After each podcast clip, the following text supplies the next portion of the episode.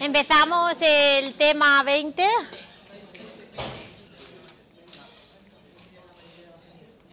Los recursos. Vale. se plantean ante sentencias firmes o definitivas. Eh, además de los recursos que veremos, están los eh, medios de impugnación que sí, pero que en algunos textos sí que los veréis como recursos, pero que no son realmente recursos. Y que es, por ejemplo, el procedimiento de revisión, que sí es procedimiento de revisión sobre sentencias firmes, ¿vale? Pero los, los recursos son sobre sentencias definitivas, ¿vale? Bien, comenzamos. Veremos en primer lugar el derecho a los recursos en el ordenamiento jurídico español, el sistema de recursos, las clases y los efectos de los recursos, eh, el depósito para recurrir y empezaremos a ver cada uno de los recursos, el recurso de reposición, el recurso de apelación, recurso de queja, el recurso extraordinario por infracción procesal y el de, el de casación y el interés de ley. Estos últimos recursos extraordinarios, los anteriores recursos ordinarios. ¿Vale? Estos últimos son recurso extraordinario por infracción procesal, de casación y, recurso de interés de ley. Eh, que se incluyó en el año 2000, pero que no tiene aplicación real. Luego veremos por qué. Pero bueno, lo veremos para, hay que conocerlo, por si algún día, en algún momento, bueno, se da la posibilidad de poder utilizarlo.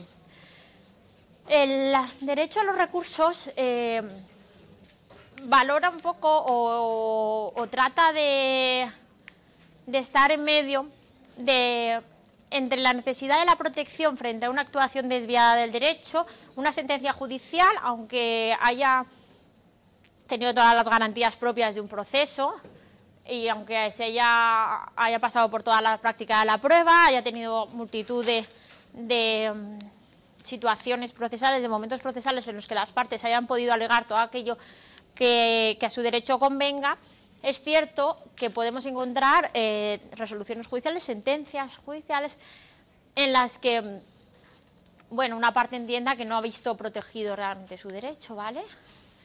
Y, eh, pero también es cierto que en algún momento eh, necesitamos una resolución judicial, un pronunciamiento judicial eh, firme y, e invariable, ¿vale? No podemos estar toda la vida eh, esperando una resolución judicial definitiva, ¿vale? Con un proceso interminable. Hay un momento en el que debemos tener ya la seguridad jurídica sobre, un, sobre la pretensión, ¿de acuerdo? Un poco en medio de esos dos fundamentos se encuentran los recursos. Los recursos son eh, procedimientos por los que la parte perjudicada de una resolución judicial, de una sentencia, o bien de una resolución del letrado de la Administración de Justicia, intenta la modificación eh, por no entenderla ajustada a derecho. ¿Vale? O bien eh, la modificación de alguna resolución dada por el letrado de la Administración de Justicia. Hemos visto que también realizan actos y, y resoluciones procesales o bien una resolución del juez o magistrado. Debemos hacer eh, una distinción que en realidad es más teórica que práctica, puesto que todos los recursos al final son una mezcla entre medios de impugnación y medios de gravamen, pero bueno, es interesante conocerla. Los medios de impugnación serán aquellos eh, que subsanan la comisión de alguna ilegalidad o, de cuestiones formales. Serán por, los por motivos tasados, ¿vale? En cambio, los medios de gravamen eh, intentan reparar alguna injusticia o perjuicio de la resolución. ¿Vale? Si en los medios de impugnación eh, se utilizarían frente a cuestiones meramente formales de la sentencia o de la resolución del letrado de la Administración de Justicia, los medios de gravamen sí que son sobre el fondo, ¿vale? Sobre el perjuicio o gravamen que ocasionan. Aunque veremos que en la mayoría de los recursos son, no son o bien un medio de impugnación o bien un medio de gravamen limpio, sino que muchas veces son un mixto entre ambos, ¿vale? O por lo menos son medios de gravamen con tintes de medios de impugnación o al contrario. El derecho a los recursos legalmente establecidos no viene reconocido como tal en la Constitución española, pero el Tribunal Constitucional eh, lo ha definido como derecho fundamental eh, a partir de una construcción dada del artículo 24.1. Eh, desde ese momento, desde esa sentencia del Tribunal Constitucional, se entiende que del derecho a la tutela judicial efectiva, que viene reconocido en el 24.1, eh, encontramos o hallamos el derecho a los recursos legalmente establecidos. Este derecho no es un derecho a los recursos únicamente, es un derecho a los recursos legalmente establecidos. Es decir, que no podremos alegar eh, que se ha vulnerado nuestro derecho a los recursos por no poder eh, utilizar un recurso que la ley no, no prevé. ¿Esto qué significa? Bueno, que tendremos que atender al sistema de recursos que en cada momento encontremos en nuestra legislación. ¿vale? Eh, ¿Cómo ha sido la, legislación de, o la, cómo ha sido la, legislación en materia de recursos? Bueno, un poco pendular. Pasamos en, la ley de 1881, la ley, la ley, la primera ley, eh, ley de enjuiciamiento civil, tenía un sistema de recursos mucho más restringidos.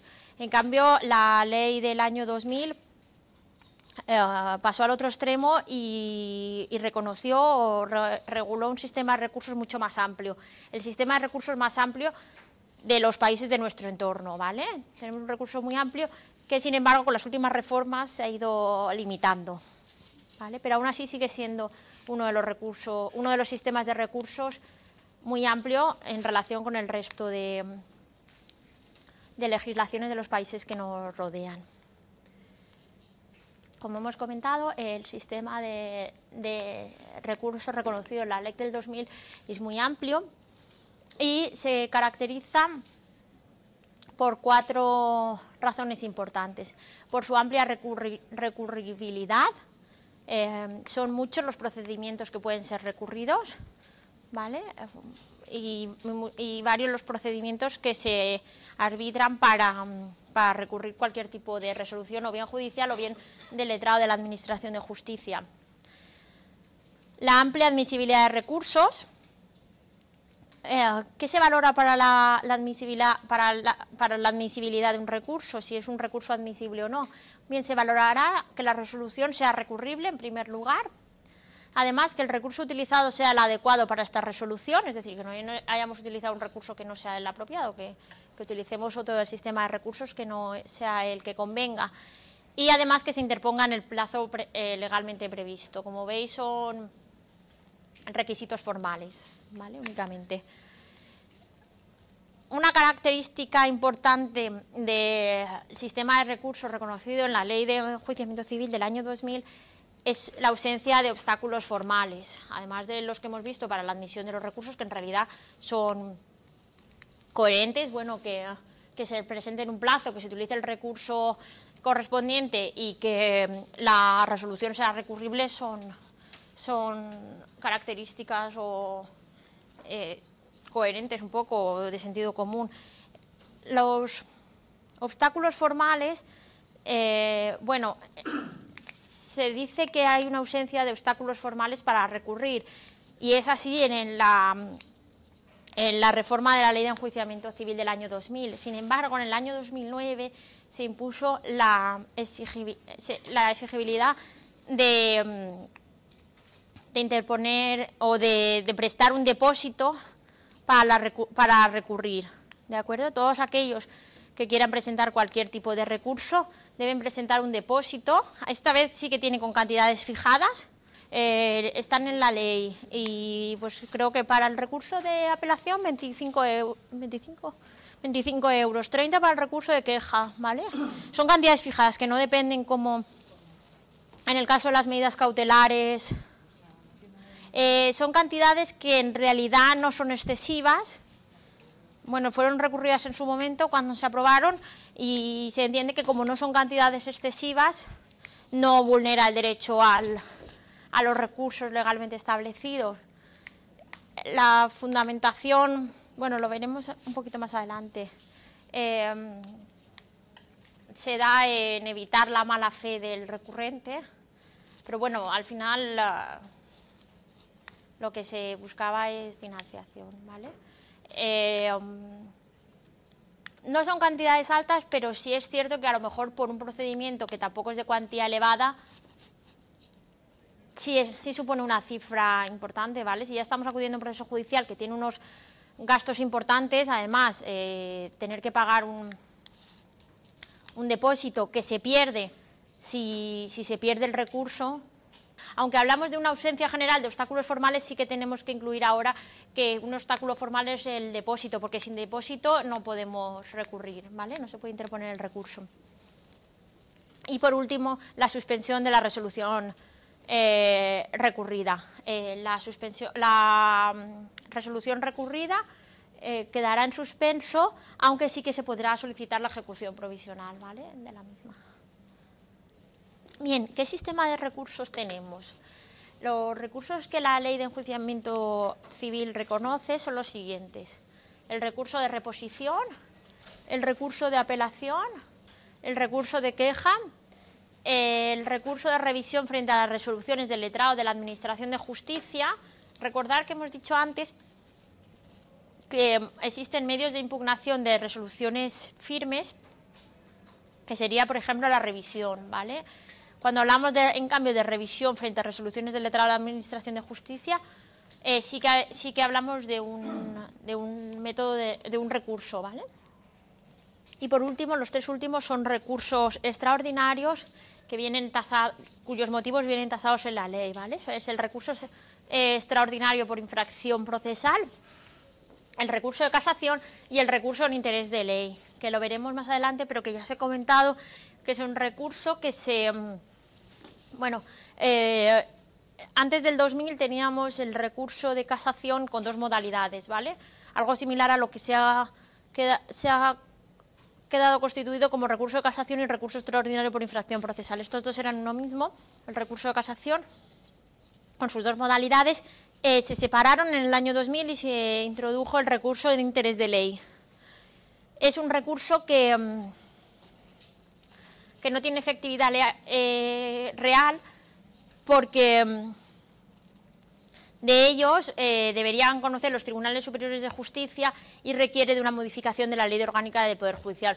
Una ley que ha sido modificada varias ocasiones, pero que no, ha sido modificada el artículo que compete a, este artículo, el artículo 56, y que por tanto eh, sigue conociendo de ellos el Tribunal Supremo. Lo vamos a ver un poquito más adelante. Vale, como hemos dicho, estos recursos se diferencian de los procedimientos impugnativos autónomos, que sería la audiencia al rebelde, en los que ellos casos, eh, como vimos, en los que eh, se inicia un procedimiento civil, el rebelde no compadece una vez que tenemos eh, sentencia firme, el rebelde alega alguno de los casos por los que no puede acudir y se le puede dar audiencia al rebelde, o la revisión de sentencias firmes, ¿vale? de estos hablamos, estos son, no, bueno, los podemos encontrar en algún texto como recursos, pero no son recursos, ¿vale? Estos tratan de sentencias firmes, en cambio los recursos son, sentencias definitivas o, eh, o, actos del letrado de la Administración de Justicia. O cualquier otra resolución judicial que no sea una sentencia. Bien, la clasificación.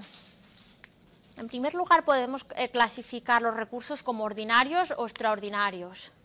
¿Vale? Serán ordinarios aquellos recursos que, no, que, no, vienen, que no tienen los motivos tasados en la, en la ley de enjuiciamiento civil, ¿vale? Eh, por regla general son admitidos, eh, ya que no necesitan cumplir o ser de algún tipo de bien, no tienen por qué ser algún tipo de motivo legal, pero sí que necesitan cumplir eh, tres requisitos legales, que la resolución sea recurrible, que el recurso sea adecuado y que estén en plazo. Ya lo hemos visto antes cuando hemos visto la admisibilidad de los recursos, ¿vale? Los extraordinarios eh, son aquellos recursos que, están eh, creados para algún motivo tasado, ¿vale? Lo vemos más adelante cuando veamos los, los, recursos extraordinarios. Además de que concurra el motivo que se exige para, su interposición, eh, deberá cumplir los tres requisitos generales, que la resolución sea recurrible, que el recurso eh, sea el adecuado y que se presente en el plazo que, convenga. Además de esta primera clasificación, podemos eh, clasificar los recursos como devolutivos o no devolutivos.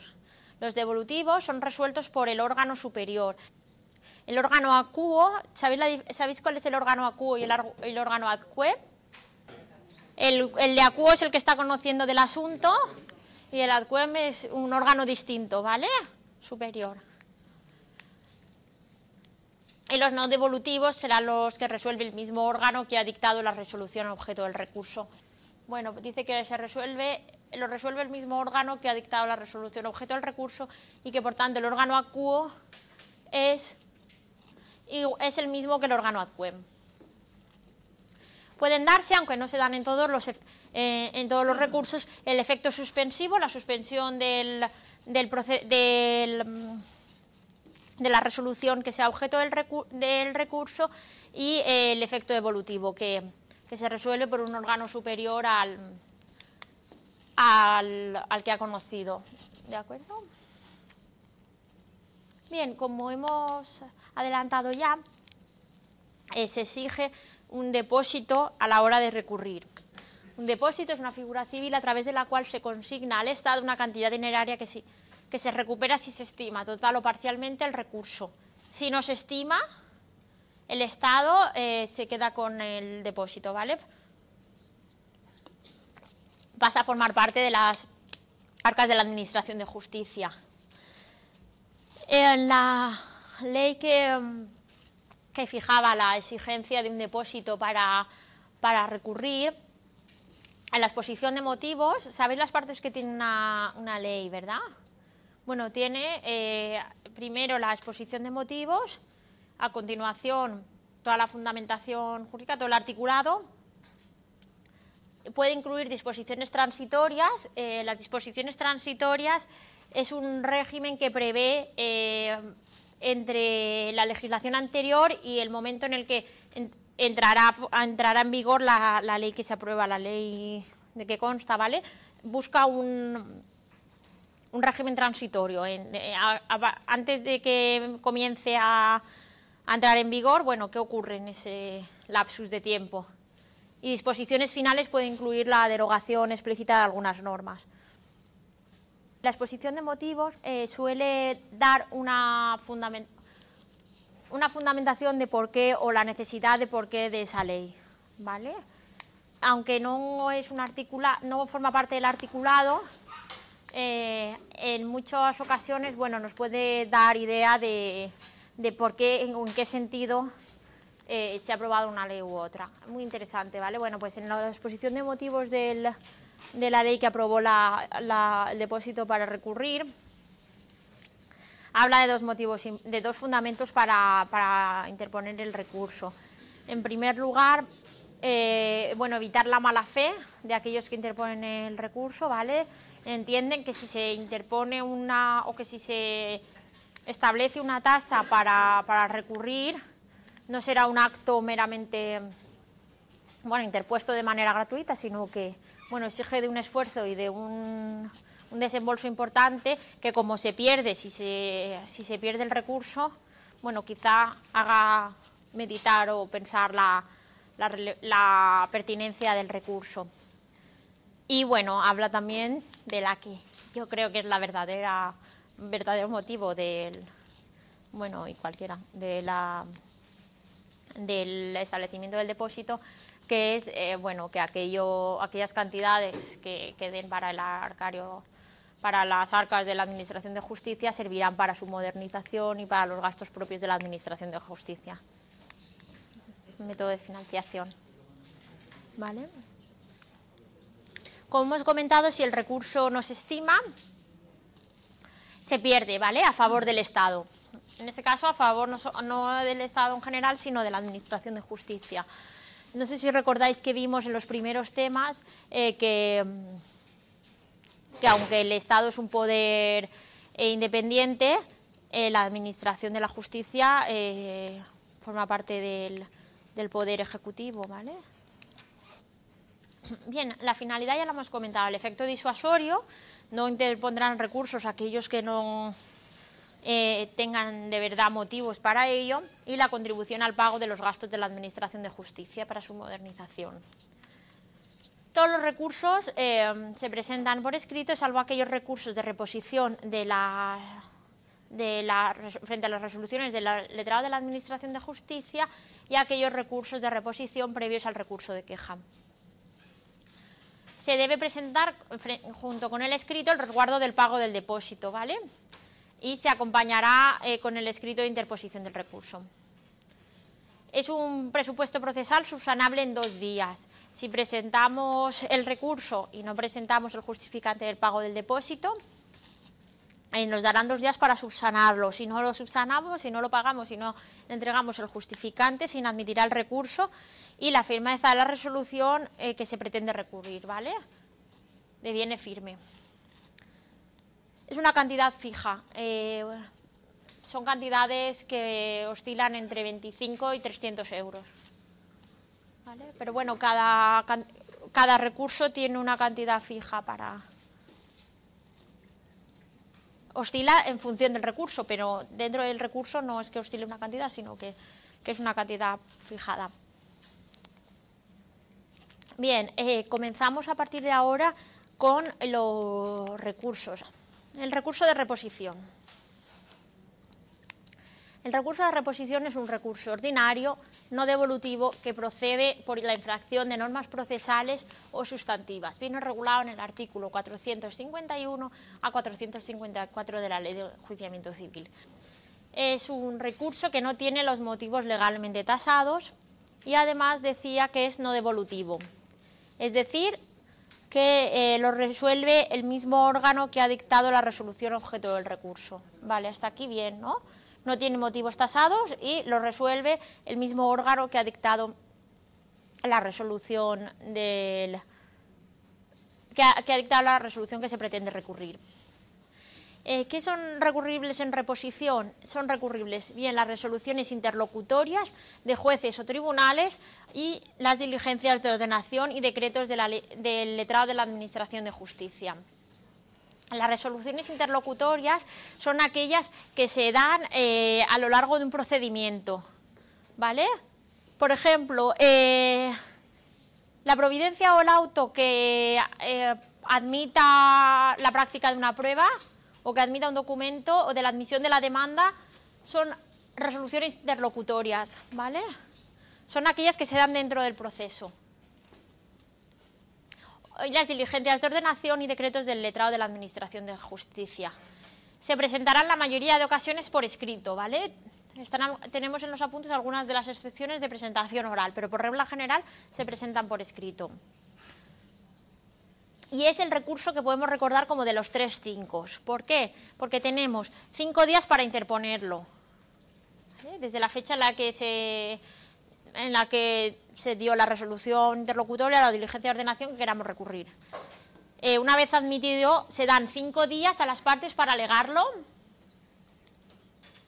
y eh, la resolución judicial por auto o la resolución del letrado de la Administración de Justicia por decreto eh, se, se, resolverá o se dará en un plazo de cinco días, aunque ya sabemos que los plazos para las partes son obligatorios, pero para jueces y letrados de Administración de Justicia no son... no son obligadas, pero bueno, ese es el plazo que dice la ley, ¿vale? Así que cinco días para su presentación, cinco días para que la parte presente sus alegaciones y cinco días para resolver. Vale, recordar los tres requisitos eh, generales que hemos comentado para la, para la mm, interposición o la presentación de este recurso. Que la resolución sea recurrible, que el recurso, adecuado, que el recurso utilizado sea el adecuado para esta resolución, que se interponga en el plazo legalmente previsto y, por supuesto, que se presente el resguardo del depósito. Bien, continuamos. El recurso de apelación. Es un recurso ordinario Motivos tasados de interposición del recurso. Muy bien. De carácter devolutivo. ¿Qué significa que sea de carácter devolutivo? ¿Vale? Que resuelve órgano distinto de aquel que lo que lo que emite la resolución recurrida, ¿vale? Y que procede frente a todo tipo de sentencias y autos definitivos dictados en primera instancia, salvo, aquellas sentencias dictadas en juicios verbales que se siguen por razón de la cuantía y que ésta sea inferior a 3.000 euros, y que se interponen con la finalidad de que la resolución judicial sea revisada por un órgano superior. Es decir, que no eh, cabe la interposición de este recurso frente a las resoluciones del letrado de la Administración de Justicia. ¿Vale? Únicamente frente a sentencias y autos dictados por jueces y magistrados. La regulación o su articulado viene dado en los artículos 455 y siguientes de la Ley de Enjuiciamiento Civil y puede venir dado bien por motivos formales o de fondo. Ah, bien, bien, puede venir dado bien por motivos formales o bien por motivos de fondo, ¿vale? Por motivos materiales. Produce efecto suspensivo, salvo algunas excepciones, de la resolución recurrida. ¿Qué resoluciones son recurribles en apelación? Bien, las sentencias definitivas, que no firmes, dictadas en primera instancia. Son recurribles en apelación las sentencias definitivas dictadas en primera instancia salvo las del juicio verbal menores de 3.000 euros. Son recurribles también eh, los autos definitivos y aquellos autos no definitivos en supuestos que la ley prevea expresamente. Vale, como hemos dicho, es un procedimiento devolutivo y por tanto el órgano que conoce es distinto al que resolvió la resolución recurrida. El procedimiento Habrá parte del procedimiento que corresponda eh, al, órgano acuo y habrá parte del procedimiento eh, que se realiza o que realiza el propio órgano acuem, distinto al primero. Bien, eh, ante el órgano acuo se interpone el recurso de apelación por escrito y en un plazo de 20 días, ¿vale? Incluyendo siempre el resguardo de depósito y se realizará aquella fundamentación fáctica de los hechos y jurídicas que estimemos. Si realizamos una impugnación, o sea, si el recurso de, apelación se fundamenta en defectos procesales, debemos incluir en el escrito la infracción de que se trate, la consecuencia de la infracción, eh, la indefensión que nos, que nos aporta esta infracción, eh, y la prueba de que se ha realizado alguna advertencia anterior sobre esta infracción procesal eh, y el intento de, subsanar, de, subsanación en un momento procesal anterior, ¿vale? Bien por medio de la queja, bien por medio de, de algún otro eh, proceso o hecho procesal. Si la impugnación viene dada por el fondo del asunto, se alegará el motivo por el que la sentencia causa el prejuicio al recurrente. Bien, se revisa en, el, recurso de apelación se revisará el proceso de que se trate, ¿vale? De la sentencia de la que viene, de, la que trae causa. Pero no se trata de un nuevo enjuiciamiento, es decir, que no se aportarán ni nuevos hechos ni, ni nuevas pruebas. Pero, como todo en el derecho, tiene excepciones. ¿Cuándo se presentarán nuevos hechos? Bien, cuando lo ocurrido eh, los nuevos hechos eh, hayan ocurrido una vez iniciado el plazo para dictar sentencia, es decir, tras la vista o tras el, juicio en, el proceso verbal. Eh, se dice esto de visto para sentencia, bien, si los hechos ocurren en ese momento o bien antes, pero la parte no los conocía a tiempo, podrán ser, podrán ser alegados. Nuevas, nuevas pruebas presentadas en el recurso de apelación bien, o bien cuando las pruebas inadmitidas, cuando las pruebas hayan sido inadmitidas en primera instancia y la parte que las alega efectuó la oportuna protesta por la inadmisión, cuando las pruebas hayan sido admitidas pero no se hayan podido practicar por causas no imputables a las partes, cuando los documentos, eh, bueno, se podrán presentar también junto con el recurso de apelación documentos que excepcionalmente la parte no pudo aportar en primera instancia, y además eh, cuando sean solicitados por el demandado rebelde personado después del momento para solicitar la prueba en primera instancia, ¿vale? Según rige en el 460 de la Ley de Enjuiciamiento Civil. Eh, una vez eh, presentado el recurso, se dará traslado a, la otra parte, a la parte recurrida. ¿Qué podrá hacer? Tiene tres opciones. O bien oponerse, rechazarse el recurso, rechazar el recurso, o bien impugnarlo recurriendo también la sentencia por medio del recurso de apelación, o bien dejar, dejar transcurrir el plazo de 10 días sin, realizar ningún acto procesal. ¿Vale? No hacer nada.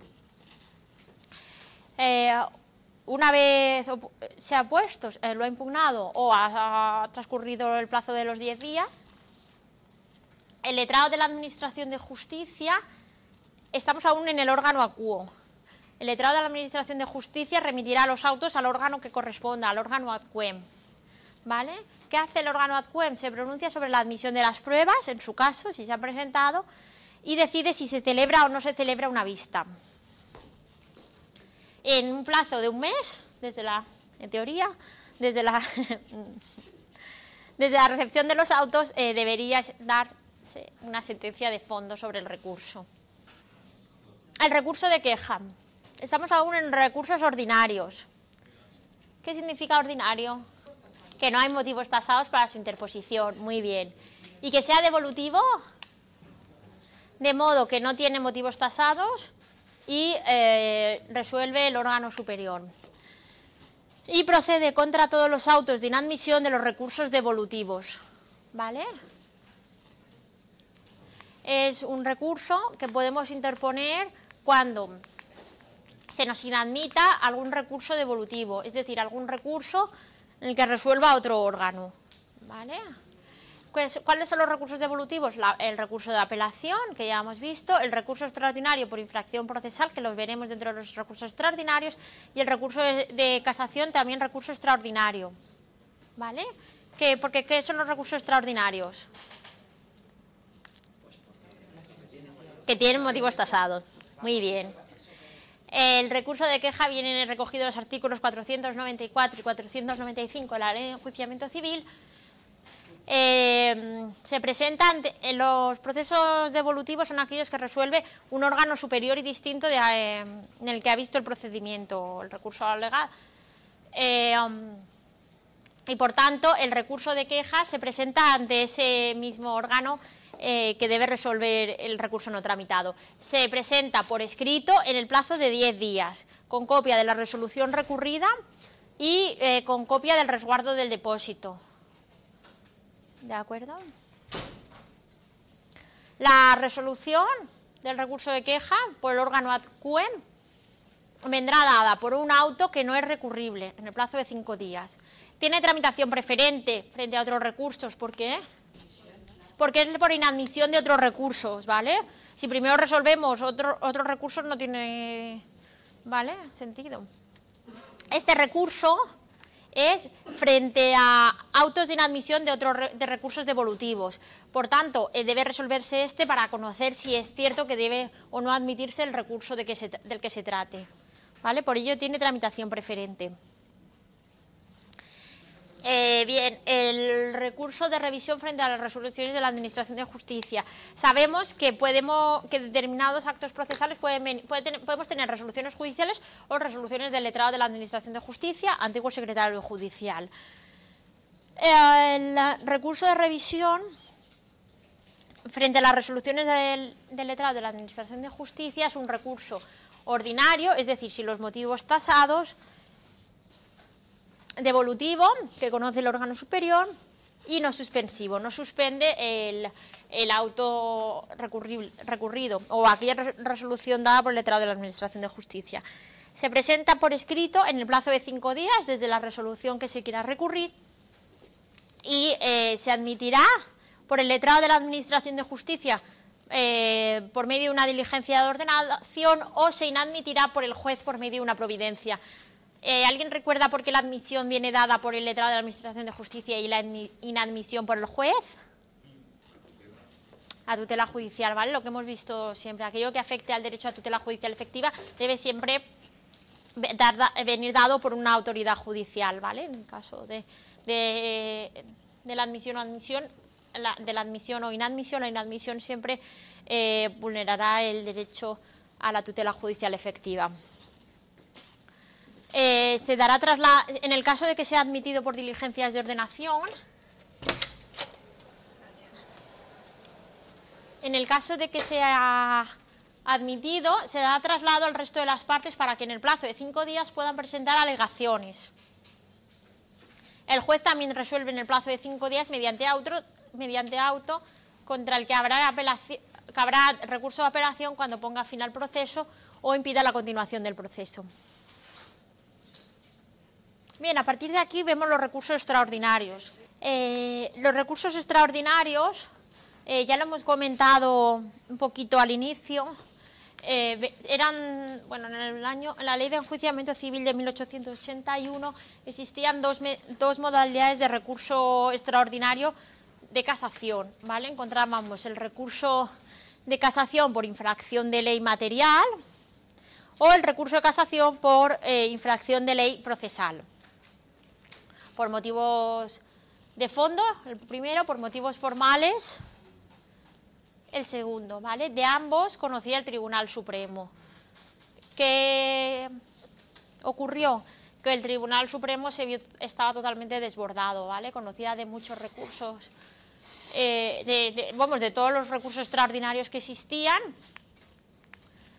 Y, y con la reforma del año 2000 eh, se decidió otorgarle al recurso de casación su función inicial. La función inicial del, recurso de casación es la nomofiláctica, es decir, la, protección del derecho objetivo, la protección del derecho material. ¿Vale? Eh, y por tanto se entendía que el recurso de casación no tenía que entender de la infracción de leyes procesales. En ese sentido, se dividieron en dos recursos distintos. El recurso de casación, eh, por motivos de materiales, protectora del derecho, y el recurso extraordinario por infracción procesal para aquellos defectos formales, por quebrantamiento de forma, eh, cuya competencia se le atribuiría a los tribunales superiores de justicia, ¿vale? de los que antes conocía el Tribunal Supremo. ¿Qué ocurre? Que para que de estos, eh, eh, recursos conozca el Tribunal Superior de Justicia, se debe además reformar la Ley Orgánica del Poder Judicial, el artículo 56 de la Ley Orgánica del Poder Judicial, que hasta hoy en día no se ha modificado. Entonces, eh, la práctica, tanto el recurso de casación como el recurso extraordinario por infracción procesal de ellos conoce el Tribunal Supremo, ¿vale? El último de los recursos que viene en la diapositiva, el recurso de interés de ley, se formuló porque mm, entendiendo que el recurso por infracción procesal eh, y acudiría a los tribunales superiores de justicia y teniendo en cuenta que tenemos tantos tribunales superiores de justicia como comunidades, tenemos 17 eh, tribunales superiores de justicia, podía darse resoluciones contradictorias de los distintos tribunales superiores de justicia. Por medio del recurso de interés de ley, serviría para que el Tribunal Superior analizara las sentencias contradictorias provenientes de los distintos tribunales superiores de justicia y mm, creara una jurisprudencia común, ¿vale? Que no existieran eh, sentencias contradictorias o por lo menos líneas jurisprudenciales distintas, ¿vale?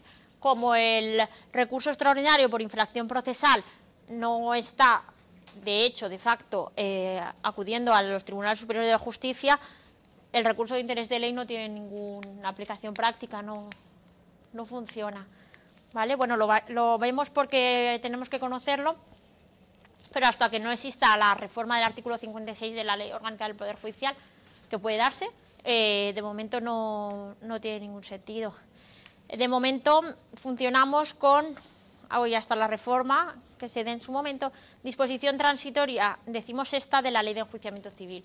Como hemos comentado antes, las disposiciones transitorias sirven un poco para establecer un régimen entre, entre la legislación anterior y, y, la que se apruebe con la nueva legislación, ¿vale? Están previstas para un lapso de tiempo un poco breve, pero bueno, de momento seguimos funcionando con ella. El recurso extraordinario por infracción procesal es un recurso extraordinario, es decir, que tiene los motivos tasados y devolutivo, que procede entre la infracción de normas de carácter procesal. ¿Qué resoluciones son recurribles? Las sentencias y los autos definitivos dictados por las audiencias provinciales en segunda instancia susceptibles de recurso de casación. Los motivos, aquellos que vienen recogidos en el artículo 469. ¿Por qué los motivos? Porque como es un recurso extraordinario, tiene los motivos tasados. Será bien la infracción de normas de competencia objetiva funcional, bien la infracción de normas reguladoras de la sentencia, bien la infracción de las normas que rigen los actos y garantías del proceso cuando produzca indefensión, o bien la vulneración del derecho fundamental del artículo 24 de la Constitución española. Le compete al Tribunal Supremo y se realizará por medio de un escrito en el plazo de 20 días ante el órgano ACU, audiencia provincial, porque compete frente a sentencias de la audiencia provincial. Eh, y se presentará, eh, ah, se podrá presentar eh, el recurso de casación conjuntamente, ¿vale? Si compete. Y por supuesto se, se aportará el resguardo del depósito. Esto no sé si está el resguardo de depósito en todas las diapositivas o por lo menos en todos los recursos de los apuntes, pero se presenta siempre, ¿vale? Se trasladarán los autos al Tribunal Supremo, el órgano ADCUEM, que eh, decidirá sobre la admisión o inadmisión del, del recurso. En función de si ha existido denuncia de la infracción en el momento en el que se produjo, el intento de su subsanación mediante los recursos previos y la resolución es recurrible, si procede el recurso y si se ha interpuesto en plazo. Vale, eh, el Tribunal Supremo eh, decidirá sobre la admisión o inadmisión. Si lo inadmite, eh, la sentencia que se recurre deviene firme. Si se admite, se dará traslado al resto de las partes para que puedan presentar las alegaciones que a su derecho convenga y tras las alegaciones o el plazo para alegaciones de las partes, el Tribunal Supremo dictará la sentencia. Bueno, eh, se podrá, darse, podrá darse la vista eh, con las partes si existe proposición de prueba o bien si la sala entiende pertinente que, deba darse la vista a las partes. la, sentencia podrá ser desestimatoria, que implicará la firmeza de la sentencia recurrida, igual el mismo efecto que la inadmisión, o estimatoria, que anulará la sentencia con retroacción de las actuaciones al momento de la producción del vicio y reenvío para nueva sentencia. ¿De acuerdo? Hasta aquí recurso, el recurso extraordinario por infracción procesal. Pasamos al recurso de casación. Em, es un recurso extraordinario de carácter devolutivo que vela por la correcta aplicación e interpretación del derecho material. Eh, se regulan los artículos 477 y 470 y siguientes de la Ley de Enjuiciamiento Civil. Y las resoluciones recurribles son aquellas sentencias dictadas en segunda instancia por la Audiencia Provincial con aquellas exigencias del artículo 477 de la Ley de Enjuiciamiento Civil. Como hemos dicho, es un recurso extraordinario y, por tanto, tiene los motivos tasados. Estos motivos son los siguientes, que sean dictadas en procesos de tutela jurisdiccional de los derechos fundamentales, en el, excepto el, artículo, excepto en el caso del artículo 24 de la ley de, la, excepto en el caso del artículo 24 de la Constitución española. ¿Por qué? Porque corresponde al recurso extraordinario por infracción procesal, ¿vale? Lo hemos visto aquí. Vulneración del artículo 24 de la Constitución española. Eh, aquellas que sean dictadas en procesos con cuantías mayores a 600.000 euros. Es la suma gravaminis. La suma gravaminis es lo que se conoce como el, importe eh, a partir del cual se puede presentar un recurso de casación. Que tengan interés casacional, eh, que tenga interés casacional puede ser un